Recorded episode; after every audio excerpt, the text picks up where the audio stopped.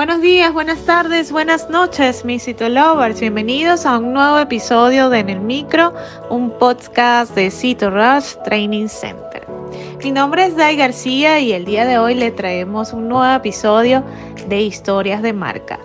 El día de hoy hablaremos de la marca 3M. Así que comencemos.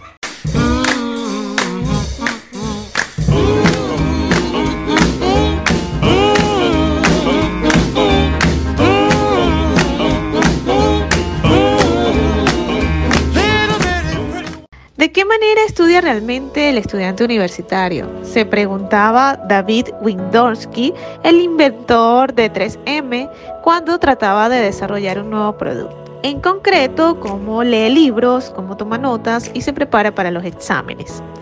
Después de hallar las respuestas, debía convertir este conocimiento en un producto que realmente ayudara a los alumnos a mejorar en sus estudios. Finalmente, Windorsky y 3M tenían que fabricar y comercializar dicho producto usando la tecnología en adhesivos de primer nivel de la compañía. Parece sencillo, tal vez, pero David dedicó varios años de su vida a realizar investigación de marketing sobre el comportamiento de los universitarios al estudiar a desarrollar ideas de producto y luego a crear un producto real que los estudiantes pudieran usar. Este proceso de descubrir y satisfacer las necesidades de los clientes en la esencia de la forma en que las organizaciones como 3M crean un verdadero valor para sus clientes mediante el marketing eficaz. El invento recibió el reconocimiento de Oprah Winfrey en su programa de televisión sabemos más acerca de esto. Wamos entonces a profundizar un poco. Como inventor de productos de la marca Post-it, de la marca 3M, el trabajo principal de Windowski es diseñar nuevos productos. Tiene tiempo para pensar de acuerdo con la regla del 15% de 3M, según la cual los inventores pueden usar hasta 15% de su tiempo para efectuar una investigación sin financiamiento al principio, que pueda derivar en productos 3M comercializables.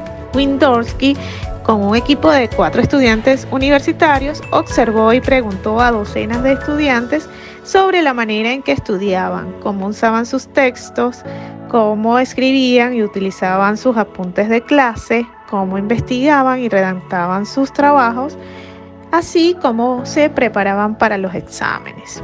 Él describe que los estudiantes universitarios les contaron sobre sus hábitos de estudio y así entonces de allí se deriva el nuevo producto. La idea básica para el producto proviene de los hábitos de resaltar los textos en un libro o en los apuntes, así como usarlos como marcadores para encontrar la página que están leyendo o bien resaltar los mensajes o dejar una pequeña banderita de POSIT. Y de allí surge la idea de colocar estas banderitas o estas pequeñas notas de los mismos colores de los resaltadores. Y si te gustó en el micro, la mejor manera de apoyarnos es que compartas este podcast con tus amigos.